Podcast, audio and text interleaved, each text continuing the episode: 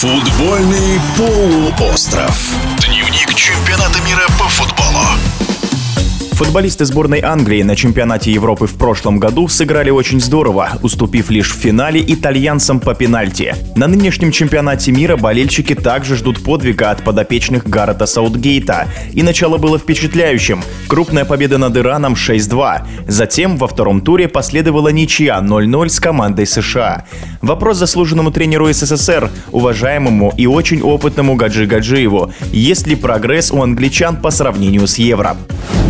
Сопоставлять сборную Англии того периода и сборную Англии этого периода крайне сложно. Во-первых, в памяти стираются фрагменты игр, да. Во-вторых, состав меняется. И вообще говорить о том, что тренер сборной тренирует футболистов, да, тренирует команду, да, ну, наверное, это не совсем так, поскольку, поскольку тренеры сборных, они собирают игроков на короткий промежуток времени, тренируются преимущественно преимущественно, они под руководством клубных тренеров. Поэтому оценивать его вот именно с этой точки зрения крайне сложно. Но что можно сказать, это то, что на прошедшем чемпионате Европы они периодически играли то в три центральных защитника, то в два центральных защитника, то есть в пять и в четыре. Очень организованно играли в обороне и много игр провели, ну, может быть, исключая последние, многие игры провели в такой закрытом варианте, вторым номером. Я не видел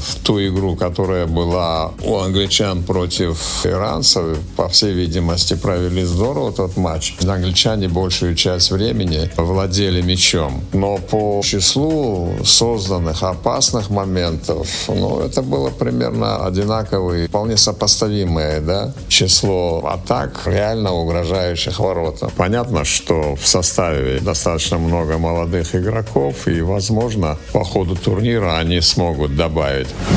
В эфире спортивного радиодвижения был заслуженный тренер России Гаджи Гаджиев. Футбольный полуостров.